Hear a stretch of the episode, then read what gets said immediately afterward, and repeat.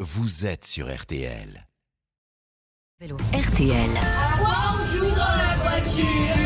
Laurent Marsic. Oui, Laurent a plein d'idées de jeux sur la route des vacances quand le temps peut paraître long pour les petits, pour les grands. Ce matin, Laurent nous propose un jeu dans lequel l'attention est primordiale. Voici un jeu basé uniquement sur l'observation et la rapidité. Donc même ton petit frère ou ta petite sœur peuvent y jouer.